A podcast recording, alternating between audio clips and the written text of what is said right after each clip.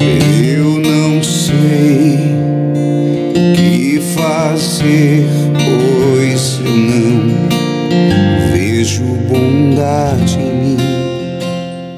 Evangelho do dia, Mateus, capítulo 9, versículos de 1 a 8. O Senhor esteja convosco. Ele está no meio de nós.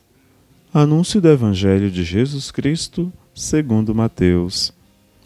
Naquele tempo, entrando em um barco, Jesus atravessou para a outra margem do lago e foi para a sua cidade. Apresentaram-lhe então um paralítico deitado numa cama. Vendo a fé que eles tinham, Jesus disse ao paralítico: Coragem, filho, os teus pecados estão perdoados. Então alguns mestres da lei pensaram: Esse homem está blasfemando.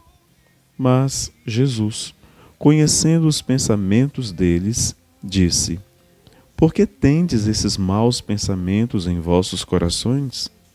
O que é mais fácil dizer: Os teus pecados estão perdoados? Ou dizer: Levanta-te e anda? Pois bem, para que saibais que o Filho do Homem tem na terra poder para perdoar pecados, disse então ele ao paralítico: Levanta-te, pega a tua cama e vai para a tua casa. O paralítico então se levantou e foi para a sua casa. Vendo isso, a multidão ficou com medo e glorificou a Deus por ter dado tal poder aos homens. Palavra da salvação. Eu não sei o que fazer. Caríssimo, caríssima, a cena do Evangelho nos mostra que Jesus não queria só a cura do corpo, mas do ser humano todo. A lei condena, mas só Cristo perdoa.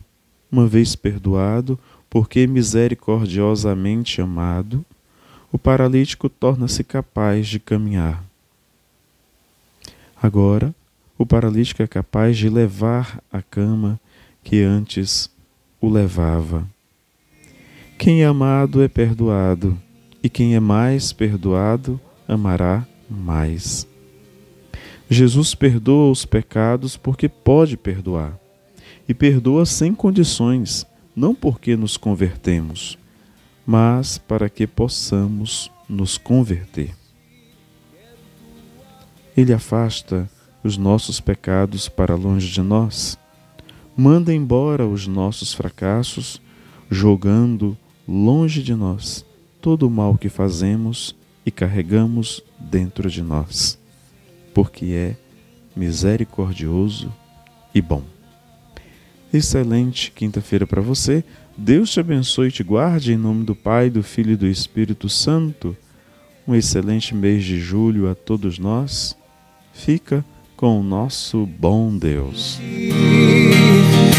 Eu